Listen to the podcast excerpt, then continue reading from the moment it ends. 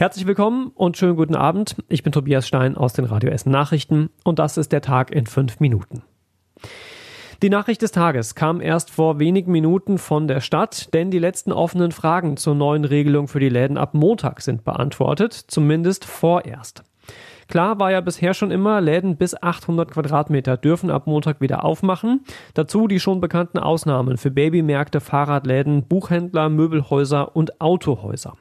Offen war aber noch, ob die Läden im Limbecker Platz auch wieder aufmachen dürfen und ob ein größerer Laden seine Fläche einfach verkleinern darf auf unter 800 Quadratmeter. Beim Limbecker Platz sieht es jetzt so aus, dass die kleinen Läden alle aufmachen dürfen. Die großen, über 800 Quadratmeter, aber nicht. Das sind unter anderem Saturn, Karstadt Sports und C&A beispielsweise.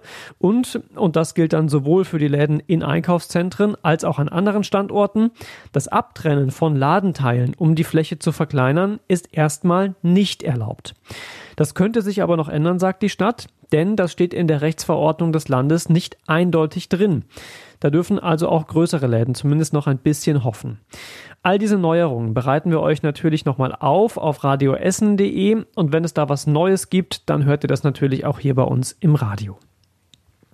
Für viele von euch, für viele Verbände und auch andere Beteiligte ist die Regelung der Ladenöffnung über die Größe nicht nachvollziehbar. Die heftigste Kritik dazu kam heute relativ spät am Tag von der Essen Marketing. Die Regelung sei inakzeptabel und nicht nachvollziehbar, heißt es in der Mitteilung. Der Regelung fehle jede Logik und es sei unverständlich, wenn man im Buchladen oder im Möbelhaus unbegrenzt shoppen dürfe, aber nicht bei Galeria Karstadt Kaufhof oder großen Bekleidungsgeschäften wie Appelrad Küper. Ein Kaufhaus sei schließlich keine Disco, sagt EMG-Geschäftsführer Richard Röhrhoff. Galeria Karstadt Kaufhof und Appelrad Küper stehen außerdem schon unter einem Schutzschirmverfahren, betont Röhrhoff. Wenn es bei der Regel bleibe, dann könne sich jeder ausrechnen, wo das hinführe. Röhrhoff hat das dann nicht im Detail ausgeführt, aber er dürfte mögliche Insolvenz, Schließung von Läden und Verlust von vielen, vielen Arbeitsplätzen gemeint haben. Aber ich habe es ja eben gesagt, vielleicht ändert sich da auch noch das eine oder andere. Bleiben wir natürlich dran hier bei Radio Essen. Ab Montag machen aber nicht nur mehr Läden wieder auf, sondern es fahren auch wieder deutlich mehr Busse und Bahnen bei uns in der Stadt. Die Ruhrbahn sagt, dass sie auf allen Linien wieder die normale Taktung aufnimmt. Einige Einschränkungen gibt es aber doch noch. Einige Einsatzwagen für die Schüler fahren nach wie vor nicht. Außerdem auch weiter keine Nachtexpresse und Taxibusse. Dafür kommen am Wochenende aber ein paar frühe Fahrten dazu. Die Details findet ihr über unseren Artikel auf radioessen.de. Zuletzt hat es nochmal Beschwerden gegeben, dass zum Beispiel der 164er und der 177er viel zu voll seien, um Abstand zu halten. Da hofft die Ruhrbahn, dass sich das ab Montag auch wieder erledigt hat. Und auch im Bahnverkehr über die Stadtgrenzen hinaus gibt es ab Montag wieder deutlich mehr Verbindungen. Deutsche Bahn, Abellio, National Express und die Eurobahn haben schon angekündigt, ab Montag ihre Sonderfahrpläne auch deutlich zu lockern. Im Ostviertel hat es heute Morgen einen tödlichen Unfall gegeben. Im Tunnel auf der Burggrafenstraße sind zwei Autos ineinander gefahren. In dem einen saßen Fahrer und Beifahrer, beide sind tot. Der Fahrer des anderen Autos ist lebensgefährlich verletzt. Es gibt Meldungen, dass eines der Autos zu schnell unterwegs war. Es soll dann in den Gegenverkehr gefahren sein. Beide Autos sind dann da zusammengekracht. Die Burggrafenstraße war mehrere Stunden gesperrt.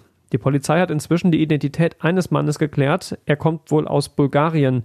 Außerdem hat die Polizei inzwischen auch Hinweise darauf, dass der Fahrer des einen Wagens, eines silbernen VWs, schon vor dem Unfall in der Innenstadt aufgefallen war, weil er viel zu schnell unterwegs gewesen sein soll.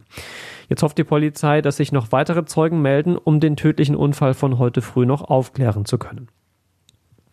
Zum Schluss noch eine überregionale Meldung, die für viele Betroffene heute sicher auch ein Schock gewesen ist. Denn im Verfahren um das Love Parade Unglück von 2010 wird es wohl kein Urteil geben. Die Staatsanwaltschaft Duisburg hat der Einstellung des Verfahrens zugestimmt. Damit geht es ohne Urteil und ohne die Klärung der Schuldfrage zu Ende. Es gibt aktuell noch drei verbliebene Angeklagte. Zuletzt war der Prozess aber schon auf unbestimmte Zeit unterbrochen. Wegen der Corona-Krise drohte jetzt außerdem auch die Verjährung. Wir gucken noch schnell auf das Wetter. Da müssen wir morgen mal einen Tag mit weniger Sonne auskommen und ab und an kommt sogar mal ein bisschen Regen runter. Ab Sonntag dann aber wieder mehr Sonne und weiter Temperaturen so um 20 Grad. Und auch die nächste Woche wird nach jetzigem Stand wieder schön sonnig, trocken und warm. Die nächsten aktuellen Nachrichten bei uns aus Essen hört ihr morgen ab halb acht bei Radio Essen. Macht euch ein schönes Wochenende und vor allem bleibt gesund.